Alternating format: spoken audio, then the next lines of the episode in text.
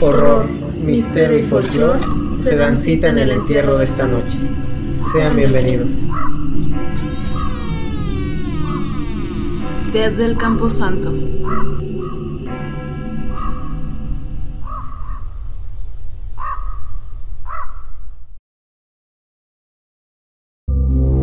Sean bienvenidos, amantes del morboso, lo terrorífico, lo sangriento y lo putrefacto una vez más a Desde el Camposanto, esta tierra santa donde vamos a desenterrar todos sus miedos. Me acompañan, como siempre, la octogenaria y aspirante a MILF, Blue. ¿Cómo anda? Muy chido, muchas gracias. Nuestra querida Ente, ¿qué tal? Muy bien, muy gustosa de estar otra vez por acá. Ok, como siempre, nuestro amo de los cables enredados, nuestro producer Charles Bien, gracias por la invitación. Buenas noches. y nuestro invitado especial, Eddie Eddie, ¿qué tal? ¿Qué onda? Pues aquí, este, de regreso. ¿Cómo? ¿Tienes, a- desde que llegué, tienes ¿Qué algún onda? problema? Estoy esperando a que saque un billete, que me hicieron favor de desinfectar. Sí, De Pero ahí nada, De nada. Ahí va, ahí va, ahí va, ahí va. Todo bien, muchas gracias, gracias por recibirme de nuevo por acá. Gracias a ti, Eddie, por hacer más ameno el programa. Pues bueno, hoy vamos a hablar de un tema que me fascina no solo por ser grotesco, sino también polémico, incómodo, pero sobre todo tierno y hermoso como pocos. Igual que The Monster Mash, ¿no? Más Sí, porque ¿quién eres tú, eh? Porque no te presentaste. Ah, es que yo quiero pensar que ya me conocen. Ah, pero sí, sí, yo soy seguramente. Monster Mash. Hoy voy a ser su anfitrión de esta noche. Esperamos que les guste el programa. Porque esto va de seres amorfos, repugnantes, con un caparazón monstruoso, pero un interior hermoso y un alma tanto más pura por cuanto más incomprendida es. Víctimas de una sociedad abusiva, ebria de morbo y hambrienta de dolor.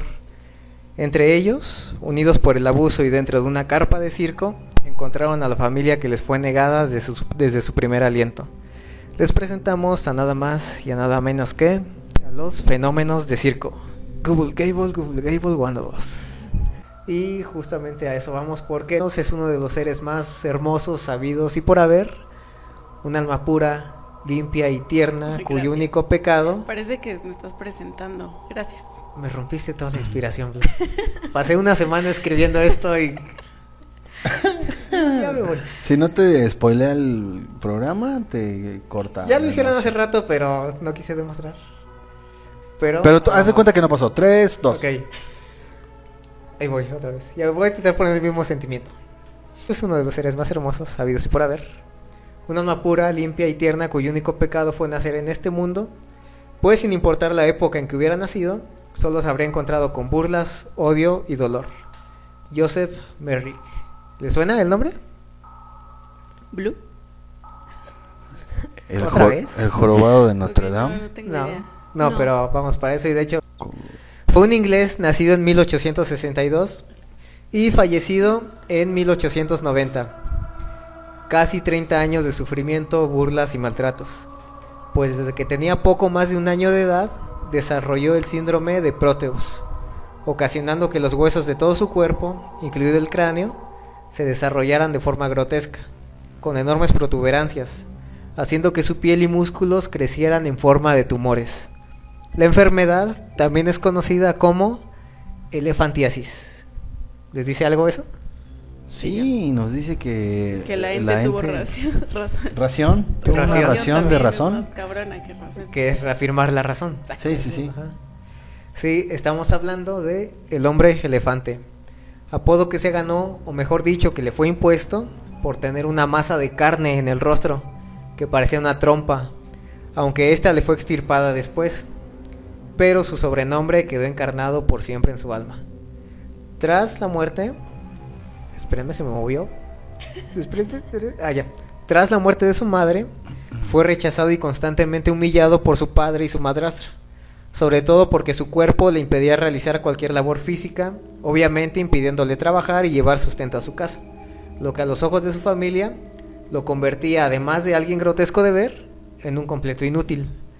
Fue así que tras años de tratar de mantener un trabajo y de ser boicoteado en cada uno de ellos por sus compañeros, a quienes incomodaba su presencia, en 1884 finalmente comenzó su paso en las ferias y circos cuando él mismo se entrevistó con el famoso promotor Sam Thor. ¿Sí?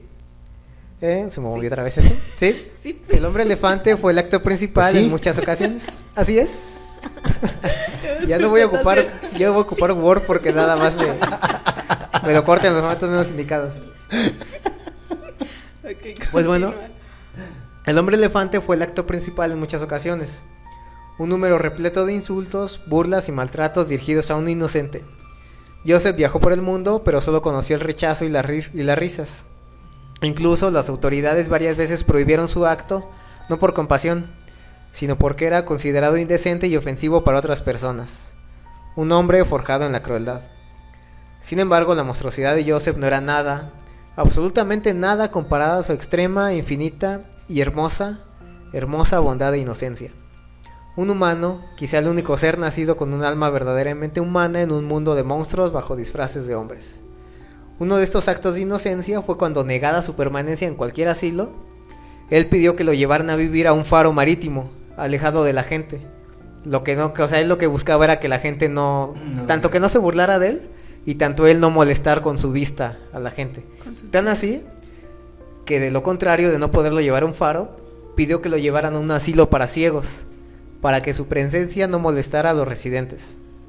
Si necesitan más pruebas de la inocencia y credulidad de Merrick, está en que el hombre pensaba que su enfermedad se debía a un mal desde la gestación, cuando según él, su madre sufrió de un gran susto provocado por un elefante al momento en que ésta fue empujada entre las patas del enorme animal durante la exhibición.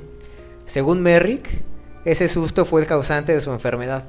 O sea, en pocas palabras, él creía que su enfermedad no era algo congénito, sino que se debió al susto que su madre sufrió al espantarse precisamente con un elefante. Y al haber sido un elefante, por eso su, su aspecto, así como de piel y tumores y toda esta onda.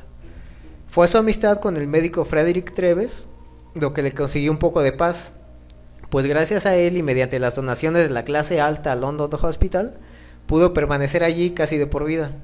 Donaciones que no sé si hayan sido buena onda o nada más como decir, ah, mira, somos ricos y queremos dar prueba de que ayudamos a los más necesitados, ¿no? Y toda esa onda. Seguramente. Quiero pensar, quiero pensar que era lo primero, pero seguramente fue lo, lo segundo. Además, finalmente pudo dedicarse a sus dos grandes gustos, la escritura y la lectura de novelas románticas. Una vez en el hospital comenzó a recibir visitas que buscaban conocerlo y no solo burlarse de él. Todos sus visitantes expresaron que eran recibidos por el hombre más dulce, tierno, atento y educado que pudieran haber conocido. Es más, se dice que en una ocasión rompió en llanto cuando una mujer le dio por primera vez la mano y no mostró asco, sino cariño. Joseph Merrick, así, Joseph Merrick, con todas y cada una de sus letras, y no el hombre elefante, murió el 11 de abril de 1890 a los 27 años de edad, cuando se quedó profundamente dormido.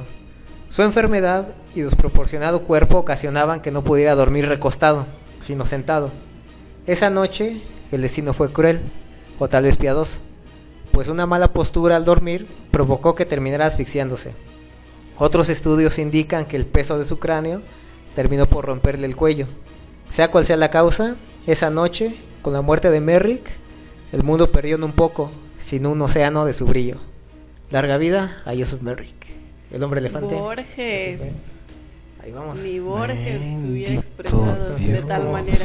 Es que este sí, ese fenómeno sí me duele, ¿no? Sí me Sí, llega. ya, sécate las No, lágrimas. o sea, Pero sí, lo vale. me llegaste, güey. Sí. Eso, eso esperaba, eso quise ser.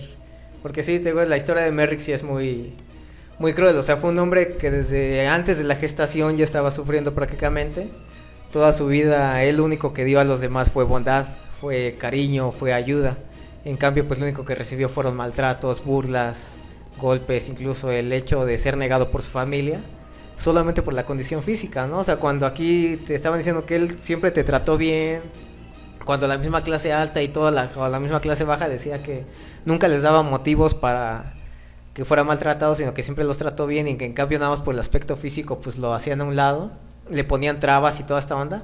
Ah, porque cabe mencionar que uno de sus trabajos de Merrick era ser como vendedor ambulante, lo cual la gente ni siquiera se acercaba a comprarle por su aspecto.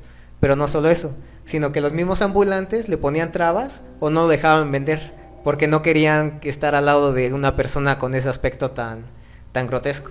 Entonces por eso te digo, y aparte hubo un tiempo en el que vivió con su tío y su tío decía que le dolía mucho ver a Joseph salir todos los días con su carrito con chucherías y regresar con las mismas chucherías sin haber vendido nada. Pero que todos los días él fue intentando trabajar, intentando vender algo, y que en cambio pues toda su vida recibió negativas, as- insultos, todo esto.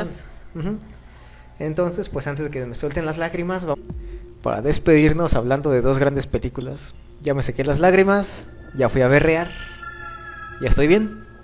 Pues la primera de ellas es, y espero que hayan hecho la tarea por favor, Freaks, cinta de 1932 del director Todd Browning, adaptación del relato Espuelas de Todd Robbins.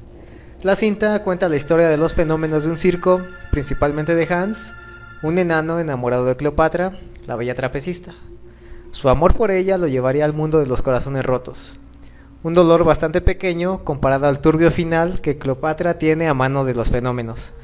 Considerado hasta hoy en día como uno de los desenlaces más impactantes y explícitos en la historia del cine de terror. ¿La vieron? Sí. Eddie, ¿la viste? Sí. No. Ya no sirve mi micrófono. Pero, ¿la viste o no? Sí, sí, Ah, ya, este. perfecto. sí la vi. Sí, sí. ¿Qué te pareció, Eddie? ¿La Buenísima, buenísima. el- el- Sí, el- el- la historia está trágica, dramática y con mucho amor. Y. Dijiste lo que acabo de decir, ¿verdad? No, o sea, se pasó ok. Hans con Cleopatra y viceversa también. Obviamente. Estuvo fuerte. ¿El- ¿Tú la viste producer? No. Hay que ser sinceros. así. Que no movieras ese micrófono. Pero es que. No, Perdón. bueno, yo, yo la vi hace algunos años y Entonces no la viste ahorita. no. No hiciste la tarea. precisamente, pero sí me, sí me acuerdo, sí me acuerdo. Ok, ¿Qué te pareció? Lo poco que recuerdas. Pues yo la vi un poco chica y sí me choqueó como ver a las personas que pues yo en ese entonces no conocía o no había... De hecho, hay algunas que ni siquiera he visto todavía en persona. O sea, vaya, no precisamente a la persona, pero sí con esas condiciones. Pero está muy buena, o sea, sí, sí toca temas bastante Turbios, ¿no? turbios. No, no turbios por como decimos el hecho de tratarlos, sino como los los maneja, los muestra, que te Sí. hacen sentir cierta incomodidad. Y justamente el final de Cleopatra creo que es lo más... Sí. Te digo que es un final para la época en la que fue hecha, te digo, en los años 30, en el 32, bajo, su- bajo presupuesto, bajo dinero, pero para aquí hasta hoy en día sigue siendo de los finales más impactantes del cine de terror, porque además de que sí es visualmente muy feo, sí te hace sentir algo, el qué le habrá pasado, qué le habrán hecho. Así que, gente, tu, tu comentario, ¿qué te pareció la película? Ah, sí, bastante, pues en algunos momentos crueles. am, también mostrando lo bueno de la, la hermandad que se hace dentro del circo, ¿no? Con los mismos eh, personajes igual. Sí. Cómo se apoyan, cómo se cuidan.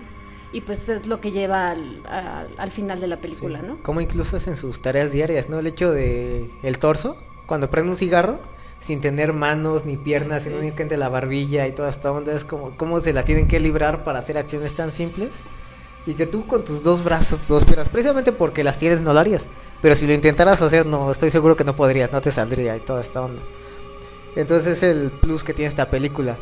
Porque, para empezar, fue duramente censurada en Estados Unidos en los años 30 y hasta por 30 años después en el Reino Unido, tanto por su trama siniestra como por el hecho de haber usado a verdaderos fenómenos de circo, como mencionábamos, como protagonistas.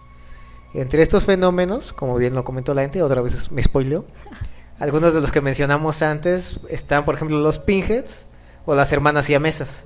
Que como decíamos, ¿no? De las siamesas, a pesar que tuvieron éxito con esa película y toda la onda, terminaron vendiendo hot dogs y al último, pues en la miseria y muriendo solas ahí en su, su este, ay, ¿cómo se llama? Su camper. Entonces, pues sí, es como que la vida no los trató tan, tan bien después de la cinta, a pesar de que la película lo que intentaba demostrar era eso. El hecho de que fue, de ver que eran personas con aptitudes y una mente normal, pero solamente por limitaciones físicas, pues no, se les negó muchas oportunidades, ¿no? Que hasta hoy en día sigue pasando, creo yo, en varias instituciones, varios lugares y toda esta onda. Pues fue tanto el impacto que provocó Freaks en el público que incluso una mujer en ese entonces dijo haber sufrido un aborto espontáneo a causa del shock que le generó ver a los fenómenos participando en una película. O sea, el hecho de ver que no eran efectos especiales ni nada, sino que según esta mujer, dijo que sí, el ver verdaderos monstruos, entre comillas obviamente, en pantalla fue lo que le provocó ese aborto espontáneo ahí en el cine, ¿no? Y ¿No se llamaba esto. la Dalia Negra o algo así? Mm, puede que sí. ¿No? ¿Cómo eran los 30? No. Sí, ¿en qué año fue la Dalia? Sí, también por ahí. Bueno, están las fotos, ¿no? Y toda descuartizada. y Sí, se supone que también fue justo abortar y no quería. O sea, bueno, era súper tabú en ese entonces. Ujú. Igual era un pretexto, ¿no? El- Sí, así ah, casual, fui a ver una peli Sí. y aborté. Y así como era los- el tema que muestra la película y en ese entonces, si hoy en día sigue causando impacto, así como fue en los años 30, yo creo que sí, mucha gente decía de haberse hecho segunda, ¿no? El, ah, pues sí, mira, el impacto era tanto de ver a esos monstruos ahí en pantalla que sí te creo que hayas abortado ahí nada más por ver la, la cinta. Pues bueno, la segunda película es precisamente El hombre elefante de 1980, dirigida por nada más y nada menos que el papu de papus, David Lynch. Se trata de la adaptación de la vida de John Merrick a cargo de este director. La cinta es protagonizada por Anthony Hopkins, Mr. Hannibal Lecter, como el doctor Frederick Treves y John Hurt como Merrick. La película da un breve repaso por la vida de Joseph y se enfoca principalmente en la ayuda que recibió por parte del médico. Claro, es un cruel pero también fiel, muy muy fiel retrato hacia la vida de Merrick.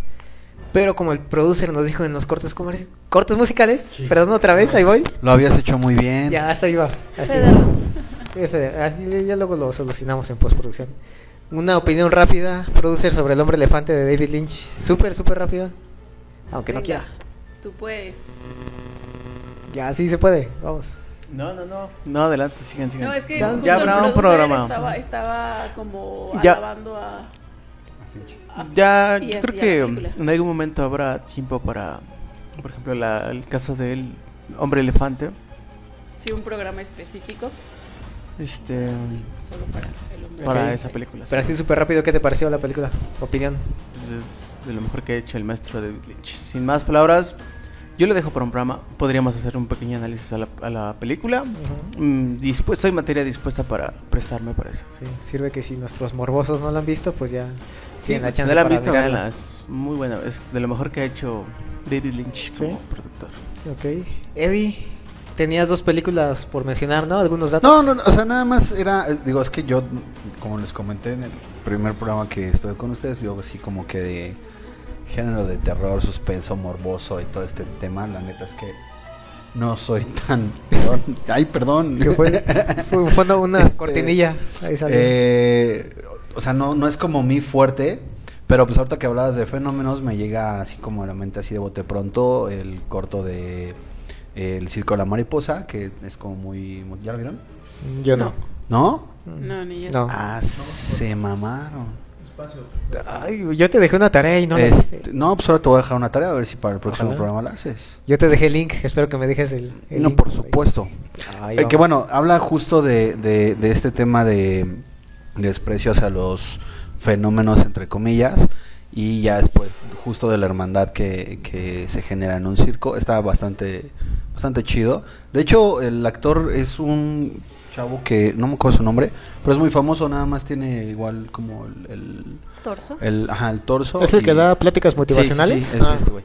Este, y sale eh, un actor mexicano, eh, el que viajó en el avión presidencial con Peña.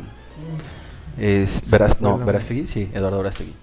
Él, él también sale ahí, pero está chido, o sea, Ujú. chéquenlo, se llama El Circo de la Mariposa, está en YouTube y lo pueden ver ahí eh, subtitulado. Y en la otra, eh, pues era el, eh, el Gran Showman con Hugh Jackman, Ujú. eh, donde también podemos ver ahí como... ¿Es como- musical? Es un musical, Ah, ajá, es un musical. Este, y pues también ahí hay como fenómenos y también sí, freaks y está está padre. Digo, creo que son las dos referencias que puedo aportar. ¿En el Gran Showman nada más muestran los fenómenos o sí como que se adentra un poquito en los No, no, no, es- la historia principal se basa en él, en una superación personal, ¿no? Este, y, y justo también habla de cómo explota, eh, bueno, sí, cómo explota los fenómenos para poder tener un gran show eh, que la gente visite tanto por morbo, pero también como por entretenimiento. Entonces se pone, Sí. se pone muy buena la trama. Sí, está muy padre. Sí, yo tiene poco. Digo, todavía no lo acabo porque nada más es un libro que leo entre ratos. Pero se llama El Circo. Ajá. Donde en una parte menciona que a mí no se me hace muy. No, bueno, yo creo que no se me hace muy justo de parte de este libro. Lo que comentabas, que menciona los fenómenos, cómo se llevan y toda esta onda. Este libro dice que los fenómenos en el circo encontraron su lo que tanto anhelaban que era el bienestar de por fin encontrarse con otros. Sí. Yo no creo que hayan encontrado su bienestar, sino creo que más bien fue el último recurso que ellos tuvieron al que fueron orillados para encontrarse con otra gente pues con sus mismas condiciones por así decirlo y allí encontraron como dije desde un principio a la familia que les fue negada desde el principio. Sí. Pero no creo que haya sido porque ellos quisieran, sino porque pues allí los pues sí, literalmente allí los aventaron y toda esta onda. Sí. Entonces sí creo que este tipo de películas, aunque no sean de terror, pero como tú dices, nos dan otra otra mirada a esa situación. Sí, están, están buenas, están buenas, chéquenlas. Y bueno, pues yo las voy a ver. Porfa. Pues unos últimos comentarios, Blue, gente. No, pues a mí me, en lo particular me encanta esa película de Freaks. Está muy, muy buena y me, me encanta este tipo de historias de donde la ultredad es la protagonista. Gente, último comentario. Pues sí, igual nos daría a pensar o valorar a las personas por lo que son y no su apariencia física, es lo que tendría que decir. La moraleja. Qué bonito, o sea, yo, yo con mis tonterías y la gente siempre las palabras exactas. Sí, ¿tú, tú siempre querías of dar un me. circo. Es una mujer de pocas palabras, pero Exacto, precisas. Certeras, concisas. Prudencia, verbal de contingencia. ¿y ¿Cómo decía? De una sola pieza. Pues así es como llegamos al final de este entierro, Monsters. Un tema con el que seguro muchos de nosotros nos sentimos identificados.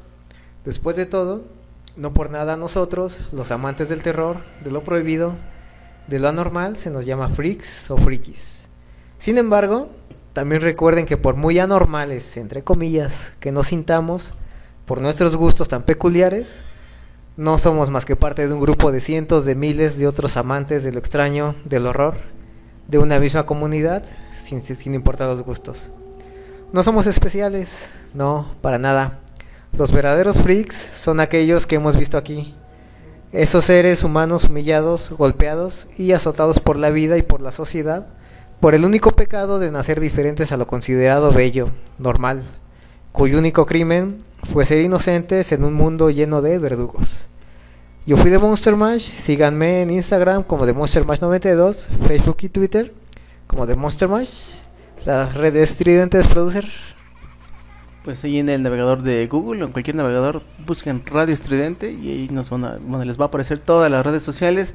También por ahí tenemos la fanpage de desde, desde el Camposanto en Facebook.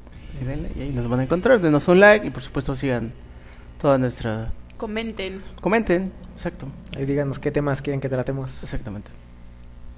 Pues eso fue todo por nuestra parte. Manténganse horrorizados. coman frutas y ¡Feliz verduras. octubre!